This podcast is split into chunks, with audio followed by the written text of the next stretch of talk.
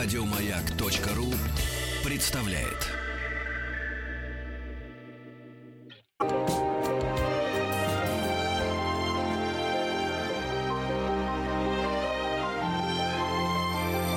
Собрание слов Фёклы Толстой я приветствую слушателей радио «Маяк». Это программа «Собрание слов» у микрофона Фёкла Толстая. И я очень рада, что сегодня напротив меня сидит замечательная Людмила Стефановна Петрушевская. Прежде всего, конечно, а, писатель, и мы сегодня об этом будем говорить. И драматург, и замечательный исполнитель своих, а, и, и поэт, и замечательный исполнитель своих песен. В общем, Людмила Стефановна просто очень любимый мною человек. Здравствуйте. Здравствуйте, Фёкла. Я когда нас настраивали мы микрофоны, то я э, тут же подумала, что мы настраиваем микрофон человеку очень профессиональному. Вы проработали на радио тоже сама много лет, да? Что вы делали на радио? Я была репортером. Да, репортером бегала с магнитофоном, который весил 8 килограмм, его называли Крупорушка. Крупорушка? Крупорушка. Это такой, на, на мельнице такая штука, которая крупу делает из зерен. А. А почему это так называлось? Ну, потому что там все время что-то вертелось. Из него все время ползла какая-то это вот самая... И вы потом ножницами монтировали Да, огромные были маги стояли, высотой, наверное, метр с двадцать, площадью, наверное, полметра квадратных. И вот я все это монтировала ножничками, с клеем, да. Это было интересно с точки зрения вот писательской работы? Или это такое чис- чистое ремесло и зарабатывание денег? Нет, э, нет. Я очень любила свою профессию. Вот. Конечно, я пыталась привнести в нее э, совершенно несвойственные э, радио э, «Последние известия», которые были единственные тогда на, на всю, весь Советский Союз. Единственная, понимаете, радиопрограмма. Не было было второй, там, десятый. Была одна.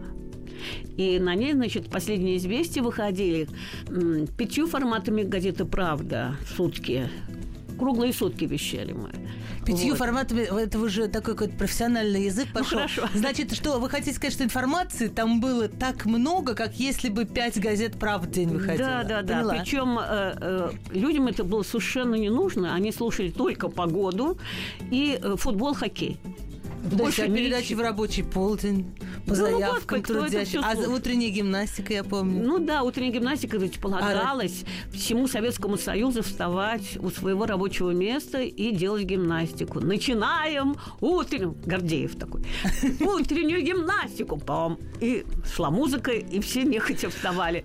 Ноги на уровне плеч, да, руки да, в сторону, да. и раз, и... И, и поехала, да. Да, вот жалко, что этого сейчас нет. Вот хорошо, что что-то сохранилось. Хорошо, что на э, маяке все-таки в 3 часа дня еще говорят в Чите э, 21 час, а в Петропавловске, Камчатском полночь. Вот это важно, что какие-то вещи, хотя бы это неизменно. Нет, он, тогда у нас этого не было. И я хочу сказать просто, что была однажды очень смешная история. Я, в общем, была реформатор, и решила ввести свой стиль в газет, ну, в смысле, в радиоинформацию, а меня э, послали на, как бы сказать, освещение выставок художников я ездила по разным студиям, была знакома со всеми леонозовцами. Угу. Но я подпольно как-то тоже продвигала. Не надеялись, что что-то такое появится по радио, конечно. На это рассчитывать было нельзя. Один раз я попала в библиотеке на выступление какой-то э, девушки с гитарой. Я стала ее записывать у меня поползла пленка наружу. Mm-hmm. Значит, я остановила все это дело, карандашом все это подвернула. Давай сначала. В общем, я ее записала, привезла на радио. Э, моя редакторша Александра Владимировна Ильина это все послушала и сказала, пока не будем. И положила это куда-то в шкаф. А это была первая запись новеллы Матвеевой. Ого. Опа. Вот так-то была бы. Но сейчас это, конечно, не сохранилось. Искать это бессмысленно. Подкрученное, меня все это подкрученное карандашом. Да. Вот. И я написала, значит, такую заметку о э, художественной выставке. Значит, дальние луга, костры по ночам, там, ну, что-то в этом духе, какая-то поэзия пошла. А дело в том, что это читала диктор Высоцкая. Значит, она только что перешла от новостей промышленности к новостям сельского хозяйства. Культура, да. Э, От сельского хозяйства, сначала промышленность, потом сельское хозяйство. Какой-то задули, какой-то очередной дом, ну, там что-то какой-то проран. В общем, на- И вдруг на неожиданно, без Так, подготовки и дальше говорит. репетиции. Дальше говорит. Пение кузнечиков, костры по ночам, это что такое? И совершенно она растерялась, бедная. Это я первый раз в жизни вообще Вы такой... пытались описать картину, наверное. А? Вы пытались описать Я, картину. нет, я хотела внести что-то такое, чтобы люди заинтересовались. Костры там по ночам, туда-сюда. Вот. А она-то это все в бодрой манере такой. Потом меня позвали. Меня было некоторое время прозвище «Ну ты по-востовски». Ну, ты по-устовски. А, Я напомню, что мы говорим с Людмилой Стефановной Петрушевской, и, собственно, поводом к нашей встрече а, сегодня в студии «Маяка» а, я хотела с вами поговорить о вышедшей вашей книжке «Странствие по поводу смерти», которая недавно, недавно появилась, но, оказывается, вот я тут читаю, что вышла или выходит еще одна ваша книжка про нашу прикольную жизнь Тихихи. А, Нет, должна- это уже вышло в мае. это вышло. Значит, ну просто скажите просто, а сколько в этом году вы выпустили книг или выпускаете? Ну, сейчас, значит, просто все... Я в мае, значит, выпустила книгу «Сти- «Стихихи». Это книжка стихов э, смешных. Ну, потому что стихихи. да. Вот. Потом у меня вышел сборник триллеров. Вот «Странствие по поводу смерти». Потом у меня вышла биографическая э, книжка, автобиографическая книжка «Никому не нужна, свободно». Вот. А сейчас я э, жду появления в конце ноября э, э, книги, ну, как бы сказать, это квази-детектив. Э, как бы сказать, там нет ни следователей, нет, нет ничего, есть только преступление. Она называется «Нас украли. История преступлений». Вот. Людмила Стефановна, ну, во-первых, э, я не могу не спросить, как можно выпускать в год четыре книги, или это просто так совпало, что книги не- вы не пишете по четыре книги в Нет, год? нет, нет, нет, нет. Э, Я, в общем, как бы к этому готовилась. И, Это ну, результат конечно, работы нескольких лет, да? Ну, книга «Стихихи», конечно, это работа нескольких лет. Вот. Ну, вот, например, один из стихов, ну, там все четверостишие. Жар лечится холодом, жир лечится голодом. А. Сейчас вспомню третью строчку. Тоска лечится пением, нация лечится гением. Еще раз все вместе, можно просить? Ну, третью строчку я, конечно, сочинила. Тут же. Отлично. Так. Жар лечится холодом. Жир лечится голодом. Тоска лечится пением. Нация лечится гением. Отличные стихихи. А еще, пожалуйста. Вот. Ну, значит, все знают, как не надо. Никто не знает, как надо. Тот, кто знает, как надо, устраивает нации генеральную репетицию ада. Серьезно. Ну давайте уж э, еще третьим каким-нибудь. Третий в этой серии. Ну, хорошо. Я не знаю, может быть, это не особенно пристойно, но, собственно говоря, времена другие. Сперматозоид поэт. Он в чреве отца побуждает его выражаться стихами. На самом деле, в глубине яйца сперматозоиду хочется к маме. Прекрасно, очень трогательная история. А, Людмила Стефановна, ну вот возвращаясь к вашей книжке «Странствие по поводу смерти», которая а, это просто какие-то детективы и триллеры. А, если и, и вы упоминали еще другую книжку квази-детектива.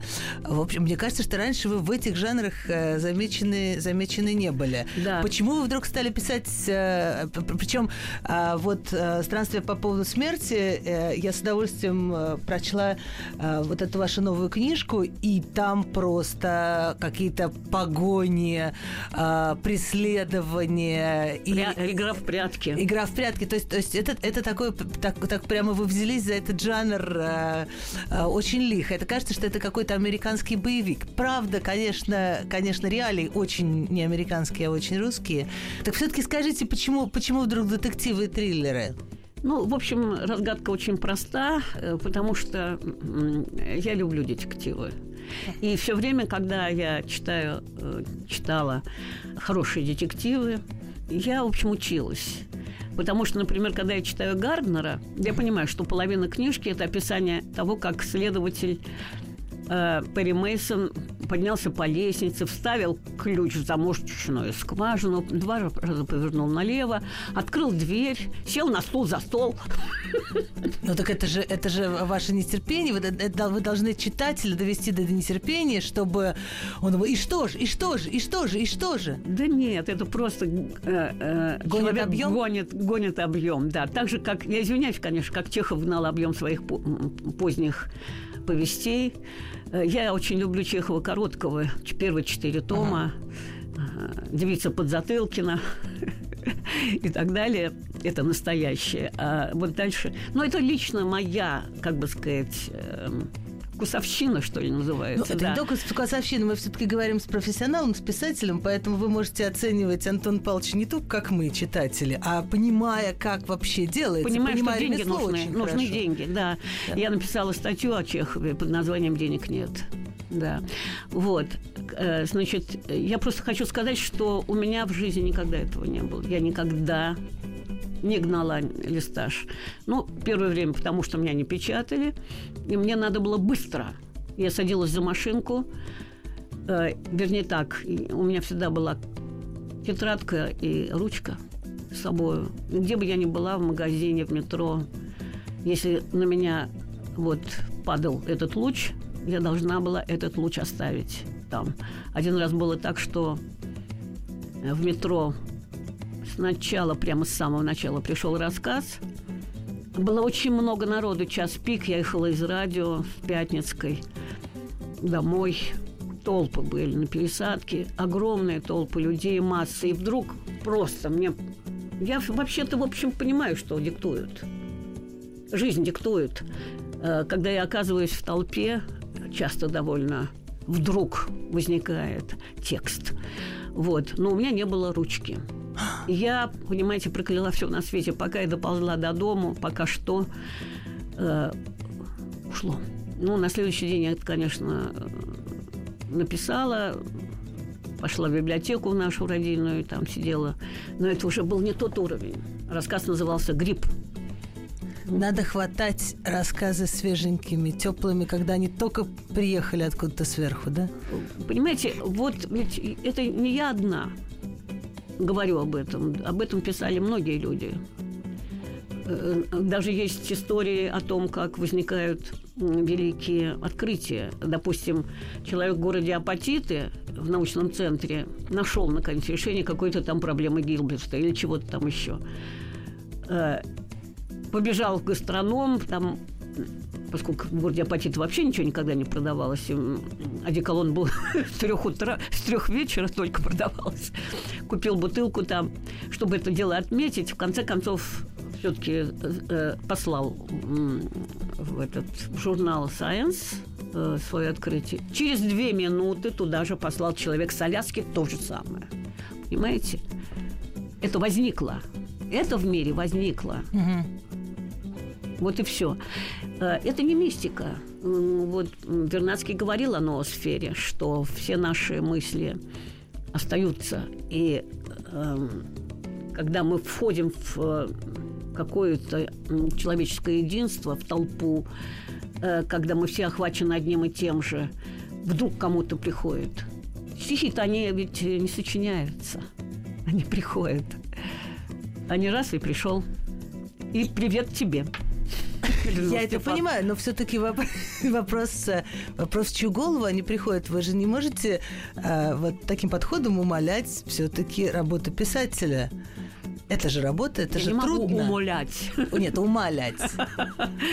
И, Да. и умоля- Вот я и не работаю. умолять Знаете, я не работаю. Вот в чем дело. Я очень ленивый человек. Я записываю то, что приходит. Но когда пришло, вот я помню, я лежала в гостинице с гриппом в городе Пуле. Э, Меня пригласили там на э, книжную ярмарку, вышла моя книжка, и э, там меня загрузили страшно. Каждый день были ответы на вопросы, пресс-конференции, какие-то выступления там, туда-сюда. Все это завершилось большим концертом на Ратушной площади, в кафе. Собралась огромная толпа, и я там пела, значит, под местные две гитары.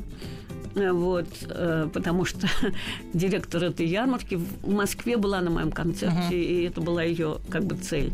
Но тем не менее, я лежу в гостинице, боже правый, из носа, значит, льет, горло болит, глаза слезы. Холодно, ведь они не топят в ноябре, там в конце октября. Вот. В Италии, как я понимаю. Нет, да? это, это в Хорватии. А, в Хорватии. Да. Вот.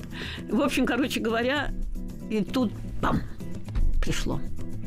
История о том, как девушка стоит зимой на шоссе около обугленной машины. Угу и не знает, что ей делать, потому что явно совершенно за кем-то там охотились. Почему все погибли? Она понимает, что еще немножко, и эта охота настигнет ее. Она стоит около разбитой машины и понимает, что сейчас она взорвется, потому что пошел дым. А у нее э, там за скрежете этого металла лежит ее рюкзачок. То есть все ее вещи. И она пытается выдернуть его, но невозможно, потому что его придавил чемодан розовый. Огромный розовый чемодан э, попутчицы. И когда она дергает, то вываливается этот чемодан. И тут она видит, что все, сейчас взорвется. Она тогда хватает этот чемодан и бежит с ним в лес. Почему она хватает этот чемодан? Потому что если чемодан вывалится на шоссе, она понимает, что люди которые дальше придут сюда, они точно придут, потому что кто-то это взорвал. Они увидят этот чемодан и поймут, что кто-то вытащил этот чемодан из машины. Значит, а, кто-то жив, и б, кто-то скрывается. Вот. И она хватает этот чемодан и мчится в лес. А в чемодане какие-то сокровища невероятные. Вы дальше не рассказывайте, Людмила Стефановна. Это, это был замечательный такой, такой авторский, авторский пересказ начала а, повести «Странствия по поводу смерти», которые а, вот а, и это, и другие рассказы, а, которые, конечно, в ней, а, во-первых, вот мне нравится, что какая-то справедливость, непонятно откуда взявшаяся, не от следователей честного суда, приходящие ваши, э, ваши произведения, не от того, что как в сказке добро восторжествовало, но вдруг каким-то магическим образом вот все герои ваших, э, ваших рассказов и ваших повестей несчастные, малообеспеченные, обычные, мне хочется сказать, советские, но неважно, люди. Вот вдруг как-то почему-то хорошо все заканчивается. Да, да. И в итоге героиня это живет на эти, на эти сокровища, живет за границей, и все у нее хорошо, и у нее рождается... И собирается возвращаться в Россию, потому что там ее враг. Она хочет его посадить. Э, собирается возвращаться в Россию. Вот, а, вот, вот что это такое? Вы верите в то, что в жизни действительно как-то все Господь Бог устраивает не сразу, не просто, но устраивает так, что все будет хорошо? Или это то, что никакого хорошо не бывает, давайте хотя бы в рассказах будет хорошо, и э, бедные малообеспеченные граждане... Ну, я перед вами бедная малообеспеченная гражданка, Э, которая была запрещена до 50 лет, понимаете, почти целую жизнь. Я не хочу сказать, что не целую жизнь, потому что еще 30 лет прошло, и мне скоро 80 должно исполниться. Но, тем не менее, первые 50 лет своей жизни я была запрещена как писатель категорически. И было время, когда мы немножко голодали э, с ребенком и с мамой моей. Вот, потому что я была единственный кормилец. Вот. И я хочу сказать, что это время то, которое как будто бы э, внушало безнадегу полную, давало мне возможность очень много работать. И когда я заканчивала очередной рассказ, ну, я, как правило, всегда плакала. так вот это получалось, это я помню. Вот. Понимаете, я была этот демиург, который создает этот мир. И в моей власти было его делать счастливым. Если это не удавалось мне в рассказах, а это, как правило, не удавалось, первая книга моя довольно трагическая была, хотя называлась «Бессмертная любовь». Но вы знаете, к тому моменту, когда вышла эта книга, мне было уже 50 лет, я была довольно знаменитым автором, хотя меня не печатали. Знаете, меня перепечатывали, рассказы мои ходили. Я тогда была гораздо более знаменита, чем сейчас. Когда большими тиражами выходят ваши книжки. А сейчас просто, мне кажется, меньше читают. Просто вот, так сказать, поле литературное гораздо шире, и поэтому... Не-не-не, читают. Вот у меня уже книжка эта вышла вторым тиражом, и я думаю, что он уже тоже продан. Вот, потому что в, кни- в книжном магазине нету, в магазине Москва не стоит эта книжка. Так по поводу справедливости, есть ли она в жизни или только в а, мечтах писателя? Нет, у меня она как-то пока что и у вас. И вообще, понимаете, какая штука? Чего роптать? Мы живы, и это главное. Вот. А уж как мы живы, зависит от нас. С течением времени я пришла э, к выводу, что все должно быть посвящено делу. И поэтому я перестала развлекать себя – э, перестала идти, э, как бы сказать, на поводу у своих э, желаний каких-то, да, вкусно поесть, там, выпить, закусить, пойти на день рождения, погулять, по это самое. Бросила пить, бросила курить, э, перестала есть мясо. Вообще сейчас питаюсь одними кашами. И как бы сказать, и вдруг получилось, что работа хорошо пошла. Вот. Сейчас я очень много рисую. Вот. Мы немножко с вами как бы да. знакомы на эту тему. Эм, и рисую я, как бы сказать, для того, чтобы собирать деньги для моих инвалидов Спасибо вам, очень серьезно Нет. помогли. Фёкла Толстая купила у меня несколько работ и помогла. Я сделала это с огромной радостью. Это собрание слов. Мы говорим с Людмилой Петрушевской. Сейчас вернемся.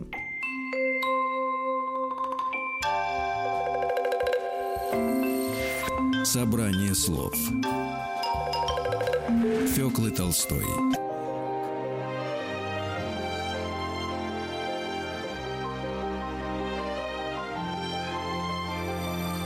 Фёкла Толстая и ее собрание слов – на волнах радио «Маяк» собрание слов у микрофона Фёкла Толстая. Мы говорим сегодня с Людмилой Стефановной Петрушевской.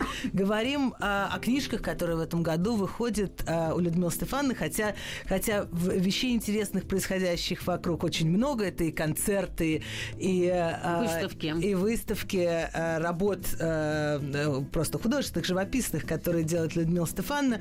А, ну вот, возвращаясь к той книжке а, с детективами и триллерами, а, я хотела еще вас спросить, вот та, вот та чернуха, да, такая классическая, э, классическая, э, я думаю, что не самый приятный эпитет, который говорят э, относительно ваших, ваших текстов, что вот все это очень, значит, нелегко.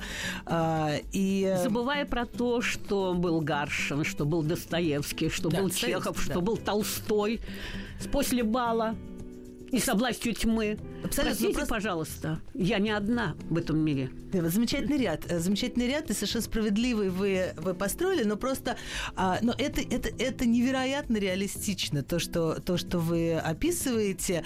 А, и я хотела спросить о том, что а, вот такое ощущение, а, например, там, как, как начинается ваш, э, ваш, ваш рассказ «Сила воды», о том, как, значит, вламываются в квартиру а, какие-то бугаи, значит, три крепких парня в, в квартире, бабушка, дедушка и, и маленький ребенок. А, и это же мы все слышим э, бесконечно э, ну, просто в новостях или читаем о каких-то происшествиях. Вопрос мой вот в чем. Что есть, конечно, такое ощущение, что люди сейчас, э, всякие бандиты, вообще ничего не боятся. Вот это, это всегда так было? Или сейчас какое-то особенное время? Почему люди ничего не боятся? Я, я не говорю про милицию или уголовный кодекс. Я говорю про, про то, что, ну, не знаю, Господа Бога не боятся. Простите Нет, вы знаете, за какая история? Им надо бояться. Они боятся, их убивают довольно часто свои. Тот мир, в котором они живут, резко отличается от того мира, в котором живут обыкновенные люди. Это мир зла, это дьявольский мир. Это мир, в котором э, нет пощады им самим, понимаете? Потому что, скажем, эти три бугая, которые идут, э, если они ничего не принесут, их просто накажут. И накажут довольно свирепо. В этом мире умирают довольно быстро – в этом мире убивают ни за что. В этом мире нет добра, нет любви, нет дружбы. Есть предательство, есть злоба, есть убийства, есть пытки, есть казни. Вот тот мир, в котором живут, я считаю, несчастные преступники. Вы выступаете таким адвокатом бандитов? Нет, нет. Я говорю о том, что их ждет им. Если кто-то из них слушает, вас ждет гибель. А вы думаете, они слушают радио? А Бог его знает. Но то, что люди ничего не боятся, это и, и то, Нет, что они люди... боятся, они боятся, но боятся гораздо больше тех, кто их ждет с награбленным, потому что если он не принесет, его убьют. И все. Понимаете, какая история? А вы откуда этот мир криминала знаете? А, а что его знать-то? А вы Вот таких так, видели? нам каждый Вы день. таких встречали? Нам вы каждый- с такими разговаривали? Нам каждый день об этом пресса сообщает. Я росла в советской стране, Да. в которой ничего не говорилось. Э, Случайным образом я оказалась вместе с э, ребятами, молодыми э, врачами из детской больницы. И они мне рассказали, каких детей привозят. Об этом никто ничего не говорил. Это в советское время еще? Да. Все было то же самое, только об этом никто ничего не говорил. Скажите мне, ну вот то, что об этом раньше не говорили, а сейчас об этом говорят. Вот кто-то э, говорит, что ага, раньше э, это была такая, да, сейчас, сейчас много говорят о защите от вредной информации. Может быть, раньше и преступности, и бандитизма было меньше, если, если Откуда это не было... меньше? Откуда? Откуда? Хорошо, а что надо говорить рядом с этим, чтобы, чтобы люди, э, ну просто, ну что как-то больше, больше было добра на свете. Вот мы все это, мы все это не скрываем. Я тоже за то, чтобы ничего не скрывать. Я тоже за то, что особенно если это есть, об, это- это- об этом надо говорить. Но Вы э, знаете, какая история? Я сейчас связана э, с, вот с Проба Росток, это называется благотворительная гор- организация, которая воспитывает Да, сирот. Знаете, сколько добра, сколько добра от людей мы получаем, какое огромное количество э, приходит специально, чтобы принести какой-то ну, немножко. Одна, э, вот, ну, мои корреспондентки я веду в э, Фейсбуке э, свой, ну, как бы сказать, это называется... свою блог. страницу. Ну да, свою страницу. Мне все время пишут. Вот недавно я, значит, поместила опять фотографии своих новых работ. Уже из Питера кто-то хочет купить. А куда это пойдет? Это пойдет нашим инвалидам. Я столько добра вижу от людей, столько поддержки. Спасибо вам, дорогие мои, я сейчас вот хочу сказать, за то, что ну, у меня 4 тысячи подписчиков, э, значит, э, и, и люди, я пишу, что это доступно всем, может быть, читают еще 10 тысяч. И сейчас я хочу сказать, что я очень благодарна. И я живу в каком-то таком хорошем мире. Есть наш, Понимаете? наш мир не стал более, более жестоким. А вы знаете, я не смотрю телевизор, у меня нет его. А, это, это- это по- понятно, ответ на, на во- на вопрос. Я спрашиваю о жестокости в мире, вы говорите знаете, про телевизор. Людмила Стефан, я хотела чуть-чуть о другом вас спросить. Вот э, с точки зрения писателя, э, как э, отличается вот, вот весь этот мир соцсетей, да? Насколько это по-другому, чем, чем то, как вы пишете рассказы, как вы общались бы, не знаю, в письмах в старом, старом формате? Насколько соцсети меняют просто язык, не знаю, синтаксис, стиль написания? Вы знаете, я не читатель. я помню замечательное, замечательное ваше читатель. исследование про СМС. А. Как, как он поменял совершенно русский язык. Да, а, как, да, да. а соцсети что делают с этим? Вы знаете, какая история? Я не читатель, я писатель. Я не читаю соцсети. Я в них не хожу. Я знаю, насколько это адские глубины, куда уйдешь и не вернешься. Люди сидят ночами, читают. Мне Наташа сказала, только не читай ленту новостей. А я даже не знаю, где это. Моя задача простая. Я веду свой дневник для того, чтобы э, вспомнить то, что было, э, помочь людям, э, инвалидам из э, общества «Проба Росток» и Алёше Михайлюку. Привет, привет, Алексей. И всех тех, кто с тобой работает. Юлечку Курчанова э, и э, Володя Псковской, вот Псковский, который просто все это делает. Вы знаете, всем спасибо большое. Э, я просто хочу сказать, что для очень многих людей, одиноких, брошенных миром, забытых, соцсети единственное окно в мир.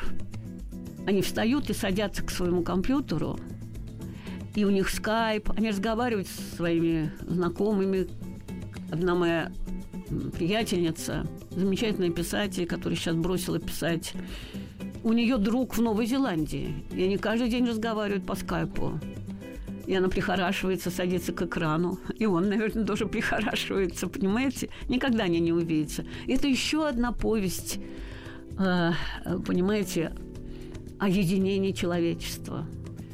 Это интересно, потому что все говорят, ну, так, так, такое расхожее мнение, соцсети, вот дети в них пропадают, вот молодежь, вот она только виртуальный мир, а о том, что для многих действительно людей, которые, может быть, не молодых, может быть, одиноких, может быть, э, как-то, э, что для них это совершенно другие вообще возможности. Разумеется, другое. конечно. Понимаете, я вот, ну, как бы сказать, год назад жила в Лондоне у своей подружки, э, которая замечательный человек, красавица и умница, и выпустила книжки. Она абсолютно вот одинока, да. Э, она просто чашка кофе, все, и села.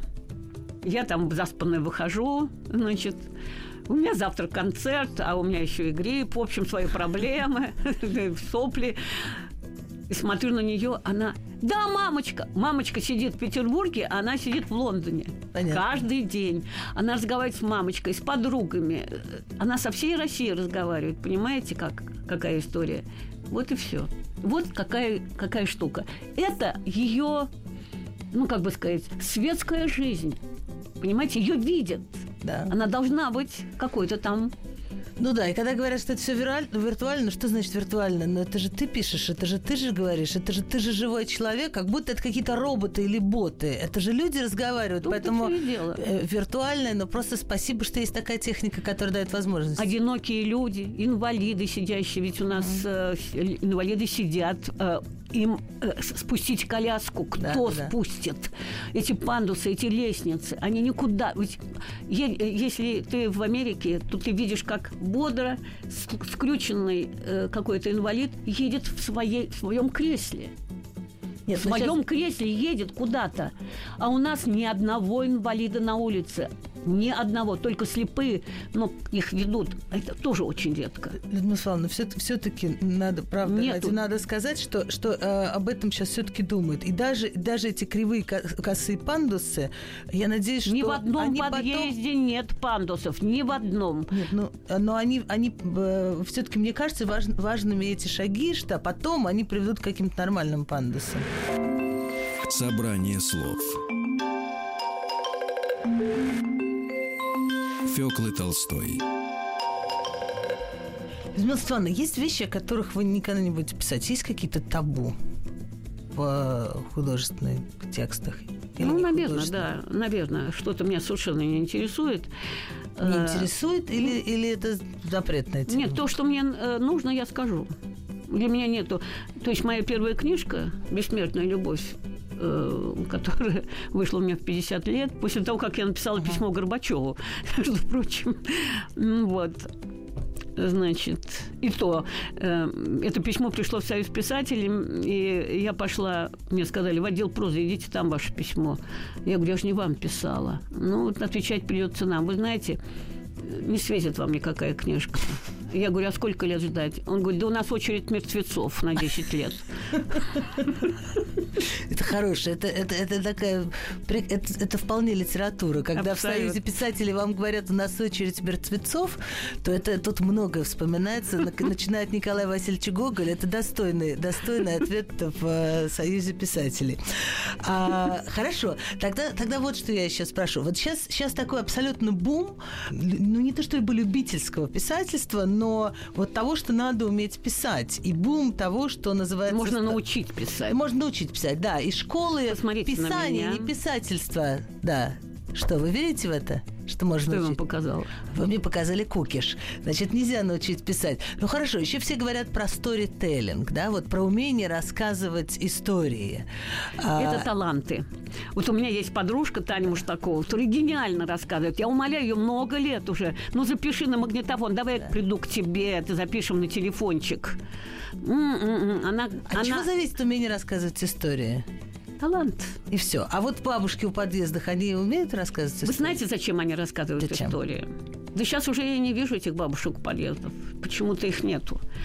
Они а, сидят в соцсетях. Они как сидят мы в соцсетях, сейчас только да. Говорили. Понимаете, что такое бабушка у подъезда? Народный контроль в детстве. Это не просто рассказы. Они ведь смотрят. Они смотрели за каждым, кто входит, кто выходит, с кем вышел. Они знали абсолютно все. Это э, парки, понимаете, богини судьбы, которые, угу. кроме всего прочего, еще и влияли. Потому что одно слово, сказанное мужу, который утром идет на работку, Понятно? Неприятно так вот, неприятно, да. Но они были парки богини судьбы. Они, у них в руках была вся информация. К ним обращались менты. А, да, серьезно? Конечно, конечно. Уже дворники, понимаете, они по-русски мало понимают.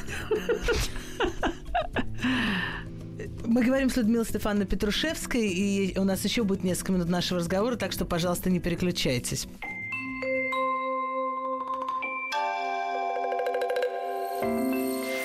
Собрание слов Фёклы Толстой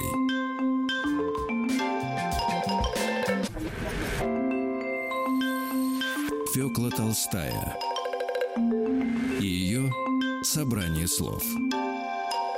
Это собрание слов у микрофона Фёкла Толстая в студии Людмила Стефановна Петрушевская, э, знаменитый писатель и, и художник, и исполнитель своих песен, и поэт, и драматург, конечно.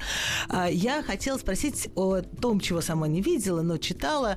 В ноябре в этом году была Ночь искусств, и а, был какой-то интересный а, рэп Э, рэп-постановка, которую делал ваш сын Федя Павлов Андреевич по э, вашему рассказу. Э, что это такое было и э, как вы относитесь ко всем этим э, новым театральным экспериментам? Значит, первое. Э, Федор Павлов Андреевич, э, режиссер, э, ну, где-то шести лет своей жизни. В шесть лет он заставил меня сделать себе кукол и устроил кукольный театр. Потом к этому присоединилась Наташа, э, выросшая... Его сестра ваша, да? Его сестра, да, которая, в общем, э, пищала там тоже чего-то такое. Потом, э, значит, в это дело вошли дети моего старшего сына, Аня и Маша. Вот. Э, это был постоянный спектакль. Как только приходили гости, значит, Федя посмотрел, повел, что называется, этим самым носиком. Значит, три звонка в дверь, бумажки раздаются, ставится стулья, сиди и смотри все гости у нас, смотри, вынуждены были, пока я там готовила угощение, вынуждены были. И поэтому вот он поставил, э, ну, специализация у него такова, что у него только два автора, Хармс и я. Вот. Он поставил Елизавету Бам, вот, он поставил старуху, вот, и много чего еще. И ну, это вот было для меня неожиданность, конечно, была неожиданность для меня на Киевском э, вокзале, на Казанском вокзале и на Ярославском вокзале, в зале ожидания, которые огромные. И вот. прекрасная архитектура. И прекрасная архитектура. Он мастерил вот этот спектакль по моей... Ну, в общем, это мистическая история. Черное пальто, история о смерти. Ну, кончается все хорошо. Вот. И, э, значит, эм, он взял для исполнения труппу, ну, группу людей, а, которые читают рэп. И они в стиле рэп все это дело изобразили. Парни, парни в шапочках, в этих э, этих самых спортивных э, кедах, да. штанишках. А как вы относитесь к рэпу? Что это вообще за новое? А у меня есть рэп. Я а... много лет назад написала рэп. Прочтите, пожалуйста, ваш Ну, где рэп. же я прочту? То что вы думаете, я помню, что ли, все? Знаете, если я буду помнить все свои тома собрания сочинений... Но это что? Это новое такое э, устное, устное творчество? Это, это новый способ... Э, что это такое? Вот были рэп-баттлы вообще. Э, как, насколько серьезно вы относитесь к этому с точки зрения литературы? Вы знаете, сейчас это невероятно полезно. Почему? Это потому что это творчество, которым заняты мальчишки. Это творчество, Просто которым они заняты, заняты очень серьезно. Потому что, чтобы э, быть э, певцом, тебе нужно одно, другое, третье, четвертое голос, репертуар, да. продюсер, там, это там. Все Чтобы понятно. петь в переходе в подземном, надо заплатить ментам. Понимаете, надо, а чтобы, чтобы делать деньги... рэп, ничего не нужно, А кроме чтобы делать рэп, ты можешь идти по улице, и у тебя пойдет это. Понимаете, какая штука? И э, мало того, ты будешь интересен всем. И сейчас рэперы это number one, один, первый номер. Вам кто-нибудь нравится? Вы кого-то слушаете? Нет. У меня свой рэп есть. Вы знаете, э, мне некогда читать, я сам пишу, как говорил мой знакомый. Вот. э, Я очень этим делом, как бы сказать, э, вдохновлена. Э, Мне нравится, потому что это творчество масс. Это настоящее творчество. Я жду, когда девчонки к этому делу присовокупятся, когда у них будет свое, понимаете, когда они будут петь о том, как погиб ее ребенок, потому что она сделала аборт. Вот. Я жду, когда она закричит. Я Это жду, когда они разговор. закричат. Не когда они просто рассказывают, как они что, но когда они начнут кричать, но общество будет против. Но так рождается настоящее искусство. Когда идет крик. Что случилось с моим другом? Почему его больше нет? Вы понимаете, такая тема. Это моя тема. Это моя тема. Я кричу. Я кричу все время. Мне Моя кажется, новая книжка, э, вот которая вот-вот выйдет. Я извиняюсь, что я... да. Вот. Она называется «Нас украли. История преступлений». Это не детектив в полном смысле слова, хотя там есть э, много преступлений безнаказанных. Безнаказанных. Вот. Но там есть мужественные люди и есть одна старушка, которая всех спасает. Вот. И, э, как бы сказать, все кончается... Ну, она, в общем, и немножко комедия, конечно, потому что все-таки это у меня есть. Я могу смешить людей. Спасибо большое. Я благодарю Людмилу Стефановну Петрушевскую, э, замечательную писательницу, э, которая в этом году выпускает уже четвертую книжку. И мне очень И которая дорого... на будущий год исполняется 80 лет.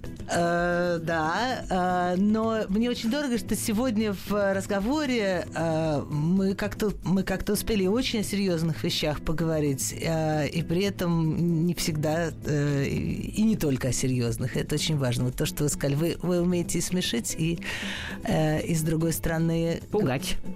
Пугать. Хорошо, на этом мы закончим. Это было собрание слов. Людмила Петрушевская э, и Фёкла Толстая задавала вопросы. Наши замечательные гости. Спасибо, всего доброго. Спасибо.